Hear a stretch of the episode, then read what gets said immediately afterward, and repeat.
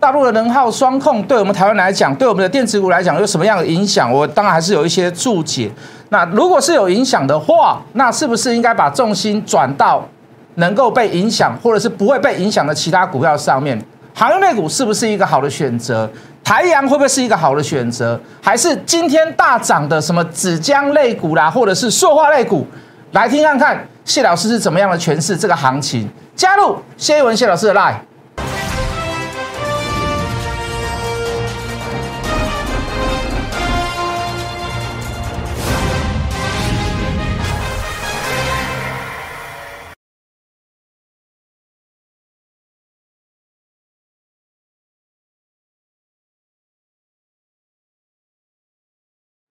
全国的观众，全国的投资朋友们，大家好，欢迎准时收看《决战筹码》。你好，我是谢文。好，今天小涨，好，大概五十点左右，成交量大概是两千九百多亿。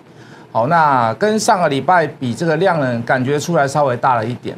好，但是你会发现实质上的内容就是最后一盘去拉台积电，好，要不然是本来是小跌的，哦，结果这个最后一盘拉了大概呃这个几块钱，哦，所以变成是倒涨了将近五十点。哦，这个基本上就没有这个指数的部分涨的部分就没有太大的意义存在了啊。倒是说量是继续持续的温和放大，那是一件好事啦。哦，今天黄天木有讲到这一句话，就是说希望外资会回头啦。外资在前几个月卖了蛮多的股票，哦，那当然它不是因为所谓的这个台币有个强弱的因素，哦，那前一阵子还是有关所谓的美金。那再来就是说，他也可能也认为就是说，哦，在这个同属的新兴亚洲市场里面呢。好，存在存在了一些所谓的这个这个这个，还有还是有一些隐忧在。好，那黄天木这个金管会的主委说，哎，他觉得这个外资应该会回头，好吧？那我们就拭目以待吧。好，市场上的消息，这个这个路啊，大陆限电停产，这个大致上我们礼拜六就知道了。然后这个因为这个因为已经有人在开始已经放十一长假了，这个风声渐渐就会透露出来。好哦，他为什么呢？为什么要会放十一长假呢？因为他在这个能源政策上面啊锁定了一个东西，叫做叫做能耗双控。好，这个这个大耗度的呃这个这个能源的总量控制，它把它限制住，那会造成一些所谓的工厂好停电。当然里面包括了所谓的钢铁、水泥、化工哦，这个纺织、化纤哦，甚至是挖矿、挖矿、太阳能哦，这个这个汽车供应链、造船，很多产业都受影响。哦，这些产业都很需要电的啦。好，那影响的省份跟我们最有关系的，那就是江苏。哦，因为台商大部分的包含 PCB 最大的供应链，哦，全部都是在大陆的江苏。哦，那包含联电，包含许多的 PCB，台积电在那边都有公司，都有工厂。好，那大家都问说，哎，这个这个这个这个这个早上其实电视台也在访问，我们在讨论，就是说。就是说，这个到底是什么原因呢？怎么会去做限电停产的这样子的？你你就等于说把你自己的经济成长限制住了吗？对不对？怎么会有人这样子那么笨？哦，那或许有人说，老师会不会是环保议题？大陆没有这么多环保议题啦。哦，这个环保不在他们的议题之内，他想干嘛就干嘛，他做什么事他一定有后后面有原因，要不然就是有怎么样，有绝对的因素。哦，他们都是一个口令一个动作的啦。你去过大陆，你大概就知道。哦，包含为什么大陆人口这么多，为什么能够这个疫情可以控制的还算不错？因为你这一栋大楼里面，你一个人得两个人的，他就把你门盯住了嘛。他没有什么，你不用去问为什么。在大陆，你不用去问为什么。好，那所表现出来的原因跟原本他所要阐述的原因绝对是不一样的。他绝对不会去告诉你说这个叫做政治斗争。他绝对不会告诉你说，这个是背后其实是哦，这个温家宝啦、胡锦涛啦，很多的高层亲戚啊，那一派系的哦，其实都是很多怎么样电厂的怎么样老板。所以你看到的啊，可能就是啊，这个这个我们要环保啦，哦，这个这个我们要我们现在这个煤矿很贵啦，所以我们少发一点电啦。你听到的大致上就是这样子啊。那你听到的跟实际的状况一定不太一样，好，那就我所知啦，哦，当然我我说的这是有点所谓的政治阴谋论呐，那这个已经不是第一次提出来了，哦，之前也有限电过一次，只是各位，我对我在股票市场里面，我担心的是什么？我我担心的这个叫是非常，我我担心的是以后成为常态啊，就如果三不五十，你你你的又限电，你又你成为一个常态的一个政策，那完蛋了，那完蛋了啊！那个大陆的经济，我看我跟你讲会被这个限电会拖垮，对不对？辛辛苦苦几十年啊，一夜达到解放前啊，这大陆人他们自己讲的，就是你又回复到原来的 原来的时代啊，限电很可怕，没有电什么事都别干了，是不是？所以各位。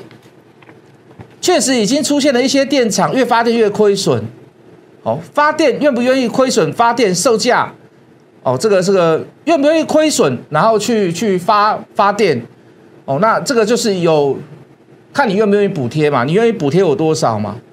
那电电力缺口是越来越大嘛？有的省份缺口还在持续扩大，影响远超于几个月的这个前一轮限电。你记不记得前一轮几个月前也有也有一次这样子的限电？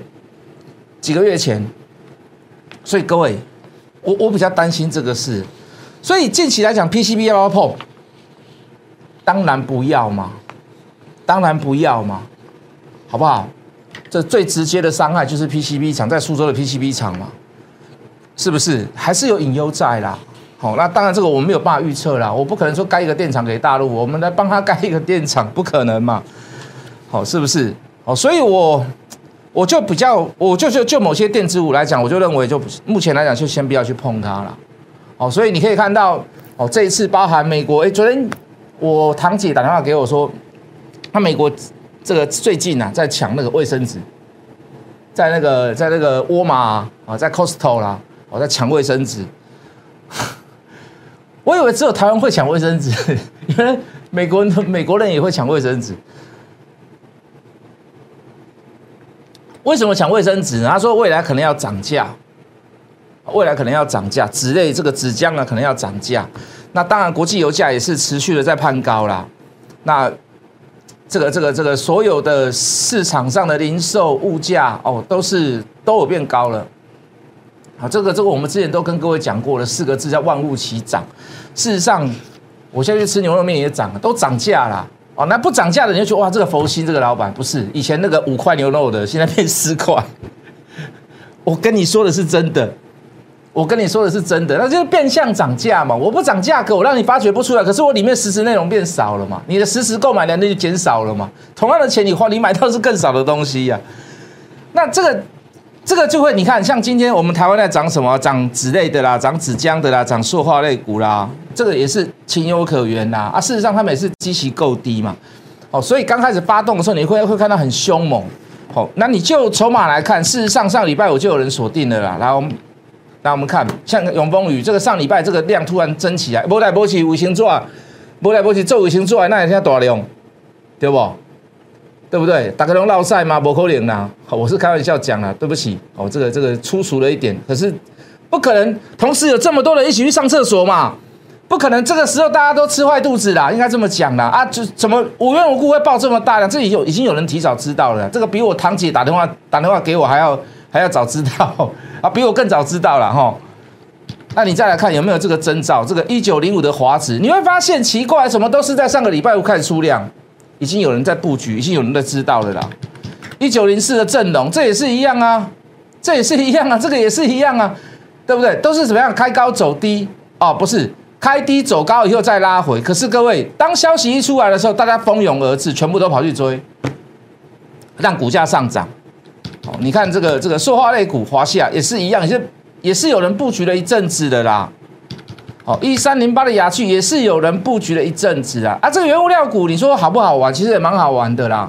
哦，它只要这个哦原油价格啦，或者是物价的关系啦，或者是石化价格的问题啊，你会发现就是他们常常就是有这个一波的行情，哦，可能这一波行情可能是一层到三层，也其实也蛮好玩的。可是各位，我都会建议你说，像这种在风头上的，在热门题材上面的股票，你就可以小做一点呐。哦，你可以小做一点，你可以拿个一两成的资金去做它，我认为是 OK 啦。好，那记得就是短进短出，尽量用所谓的技术面操作。好，那无可厚非啦。我是觉得真的要做波段，我现在反而比较看好所谓的航运类股。哦，航运类股，我我我我比比比个给我给给给各位看，就像鱼一样这样子。哦，就像在下面这样子，这样游，这样这样游，有没有？很悠闲，很自在啊。所以你也不要太兴奋、太紧张，是不是？所以你也不要太兴奋、太紧张啊，就慢慢的跟他跟他磨一下嘛。在在这样的位阶，是不是布局一点？我认为是 OK 的，我认为是 OK 的，很悠闲嘛，这个也是很悠闲呐。那这个层数大概多少？这个层数我大概会放到，我大概会放到三到四成啊。好，就就像，因为你说实在的嘛，你说你要做你要做纸浆类股，你要做塑化类股，你就是小短进短出，小好玩就好了啦。因为他们的速动率也比较快嘛，然后。他们很容易所谓的这个波段结束，那甚至于就是你手脚要快，买跟卖都一样，你手脚要快。那所以你你暂时放一两层，等到等到你觉得你要出的时候，你再把钱挪挪挪开来。好，不是不是不是挪到航运类股，航运类股大概我就会放三四层啊。那其他的五六层、六七层我会放在哪里？其他的五六层、六七层会放在哪里？啊，我们先看完呐。哦，你就放三四层，那你悠闲，慢慢的游，慢慢的游，慢慢的游，慢慢的游。对不对？走得很慢。哦，那只要台北凯基啦，什么摩根大通啊，什么什么什么什么什么土城永林啊，卖来乱流啊，对不？今天五千还 low，今天为什么会跌？哎，什么什么那个，你又看到那个又是那个又是当冲的，又跑来又来又跑来买长龙嘛？我们不要点名谁啦，我们不要点名点名哪一家券商啦，对不？就是短线的券商嘛，对不对？上次也跟各位表演过一次了嘛？啊，有他们涨第一天都不是重点，什么长隆啊、阳明啊、万海涨一天都不是重点，重点在于哪里？重点在于晚上那个资料一看到，啊，有要求我，啊，个台北凯基，那明天赶快就要卖了嘛，是不是？哎，可是这样的波段当中，你可以发现它开始慢慢垫高，慢慢垫高，慢慢垫高，买点出现完毕了，上礼拜有出现的嘛？啊，我不是跟你讲说，就是很多。对不对？有那个短线券商要跑去买了嘛，今天就开高走低的，他很会跑啦。哦，那只要在只要在跌的过程当中，你会发现慢慢的开始可以慢慢捡回来，然后在涨的过程当中，你会发现那个不是那个短线券商去买的，我跟你讲那就差不多了啦，那就有机会，那这机会就来了啦。所以我会放大概三四成的资金在航运里面嘛，啊，当然也是破断操作啦。那其他资金呢？哦，对，那我刚刚讲了嘛，如果你要做什么？呃，纸类啦，你要做什么什么塑化类啦，无可厚非啦。短线上它可能强势在那边，就好像之前在涨什么中华化啊、国金化啊，那个都是暂时一时几息轰几息准，你知不？就是当下很热门，当下很流行，那可是会换来换去，换来换去。好，那其他的要换嘛？我说你换，你可以不要放行，行业就固定那个层数就好了。那那些一两层的资金你要怎么办？我我我觉得摆放它不错呢。第一个，它消息也没有出来啦。当然你当然你知道了，就是我所讲的嘛，新建计划啦，低轨卫星啊，车用电子嘛，对不对？车用电子是属于通讯部分的红海集团嘛。你当然我讲的你一定知道，但是后面还有什么东西你不知道的？啊，比如说营收啦，啊，比如说转亏为盈啊。啊，比如说业绩会不会到明年怎么样，如诸如此类的东西啊？明年大概 EPS 会是多少？这个不要我们多嘴，为什么不要多嘴？我们在航运类股上面得到一个教训，常常把那个哈今年业绩算完算到明年去的哈，我跟你讲那话题没了，话题没了，人家也不会去炒它，所以我们就不要多嘴。那那点点嘛走的后啊，我现在主力就几乎是放在这张股票上面嘛。那它几乎是天天在创新高了，好玩的不是创新高，哎，刚才印的纸又忘了带来。你看这个中间这个转折，为什么我印纸？我等下跟你讲为什么我今天刚刚刚进场的时候没有带来。来，这是我们当时所介绍的时候的价位嘛，绝对没问题，绝对经得起考验，甚至于它比这个更低的时候。我不止买一次，我买好多好多好多次，我买了四次，上礼拜五次，今天又买一次。好，什么股票最容易被放空？上半年赔死了啊，赔零点八四，股价可以撑在将近六十块左右。八月份自己被强迫强迫公告营收还是负零点二。所以你看它券单源源不绝的一直在一直在加入，为什么？因为大家看到这个财报，没有人愿意相信它会有什么大的发展。你股价，你凭什么有这样子的本利比？你凭凭什么有这样的股价？所以什么股票最容易被嘎空？你看它前面业绩很烂，前面业绩很烂，前一次断考都考几乎最后一名，我怎么可以告诉我说你这次你考的会很好？所以我跟你讲，小明功课一定不会好。为什么？因为他第一次断考很烂，他第二次怎么可能会好？他第三次怎么可能会好？所以大家都看不好他，对不对？什么股票最容易被放空？上半年乱七八糟，过去乱七八糟嘛，怎么可能会说，哎，从九月开始会浪子回头，对不对？十月可以考上大学，十一月可以买房子，十二月可以怎么样？可以娶美娇娘？你觉得有没有可能？不可能嘛！所以什么股票最容易被放空？过去啊，烂到不行，啊，股价却能够维持在那里，股价却能够维持在这里。融券是增加啊，可是你会发现一件事，开始法人有知道了，开始有了法人知道，开始在慢慢在做买进。那这个中间这个转折很好玩，真的很好玩，这个也是像是呛死啦，也是一个好机会。这个我们已经买了嘛，买四次了嘛，对不对？这已经买四次了嘛。那这个是不是涨上来开始？哎，大家就会哎，什么叫低轨卫星啊？什么叫新建计划啦？马斯克有什么样的宏图？宏图有什么样的想法啦？哦，开始就连开始大家都在做叙述啦，对不对？好，那很很抱歉，这个时候我已经买四次了。那你看嘛，我说买四次要买要要买也要拉回再买。那事实上其实没有什么机会拉回啦。那你记不记得有一天那个上个礼拜？哦。中秋节的时候，那个美股大跌，美股大跌，对不对？大跌将近一千点。有一天，大家哦，那不不，整个全部加起来大概破千点了，大概千点左右了。美股大跌，对不对？我那个时候就想到那个，又又又又又兴奋了。为什么兴奋？这这这，天意就是如此，天意就是如此。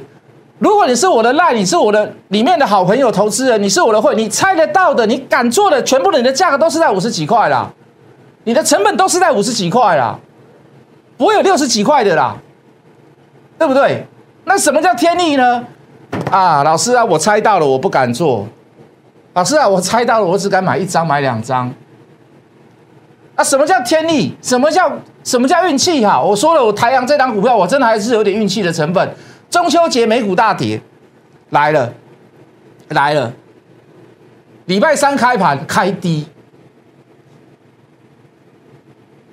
礼拜三开盘开低，再好不过的机会，你还有六字头的机会哦，你还有六字头的机会。为什么？因为你这里就七字头了啦。你在这里还有一个平盘以下，为什么？因为台股大跌三百点嘛。来来来来，这边跌三百五十点。对不对？那就是因为美股大跌，所以有有一个这么好的机会，就是说，你相信我的人，你猜到的人，你是我的会员，你的成本都在五十几块。那有些人猜到了不敢做啊，有些人可能就喊班，可能他猜比较猜不到了。那不要说你喊班了，对不起，我可能讲大太阳可能讲的不够明显了，我们讲红海集团可能不够明显。好，不管无论如何，那老师。中秋节大涨，那我我我可不可以中秋后可以再买？刚好，我再带会员买第五次，我会再带会员买第五次。昨天也去买，抱歉，昨天礼拜天，上礼拜五也去买，今天也跑去买。啊，为什么今天跑去买？我刚刚说印图是什么意思呢？等我一下。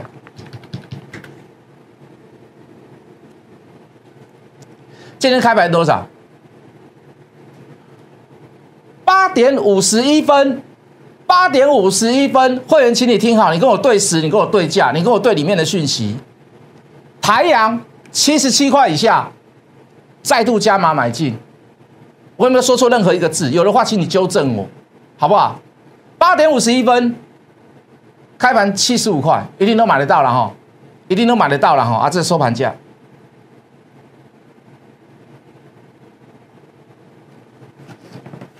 所以我会把六七成的钱放在哪里？我会把它放在哪里？我会把它放在哪里？各位老师没有？我就放在他身上嘛。那为什么呢？我刚刚讲了嘛，一定有原因嘛。啊，我们不要都不要去讲太多啦。我一讲，你们一定会去哄嗓嘛。然后开始就有人开始又要酸了嘛。啊，大家都知道。明年新建计划会很好，低轨卫星会很好，所以我们对未来还有什么展望呢？股价都涨到这里了，好，事实上它的什么乖离也过大了，就是会有一些酸民，就跟航运股一样，啊，结果杀下来了，现在航运一堆人在做多，同样的理由，同样的道理哦。高档的时候，很多人说我们和我们说我们说航运类股，我们我们认为合理本利比八到十倍一定要有嘛，有人就跟你讲四倍。就是跟你讲四倍，他说啊，船产他就是要四倍，哎，结果四倍了。你看长隆，我们说他算他赚三十块了，四倍大概一百二十块，现在拿到一百三十块了。我跟你讲，这些人当时在唱衰的时候，本利比只有四倍的，他现在还在做多，就莫名其妙嘛。这些人在做多也是神也是他们，鬼也是他们，那到处要做佛也是他们，航运股也是如此嘛。所以我们就我们有前车之鉴，我就不要讲太多了，先做再讲。你说说的再多，说的这做的再多都没有用嘛？没有涨都没有用啊，懂我的意思吗？你猜到你不会做的，你猜到你不敢做的，你猜到只能赚小钱的，像做航运也好，你要做太阳也好，你就来找我，可以吗？可以吗？来镜头照我，来镜头照我，可以吗？赚不到大的。买只有买只敢买一次，买只跟买买一点点，那你就来找我。为什么？为什么你要来找我？只有我真正知道里面的故事，只有我知道它里面的 story。把人搞你共同听听就好啊，要不然我怎么敢呢？赔钱呢？电视直接讲什么时候买，谁敢讲？谁敢跟你邓邓天杠说会发生未来会发生什么样的事情？我你说我知道全部吗？我大概知道三分之二啦。那三分之一还是要有一点怎么样？还定还是要有点呛是呛死啊！十月份过后，等这一次营收公布的会不会一个 shock？为什么我还要买？都涨成这样了，我还要买？为什么？原因到底在哪里？猜到的不会做，猜不到。我猜到了，只敢转买一点点，只能赚一点点。你不如与其跟着我做航运股也好，台阳也好，好不好？我说的再多再好都没有用。先加入谢一文谢老师的 line 来了解什么叫小资族一八八专案。我们明天见。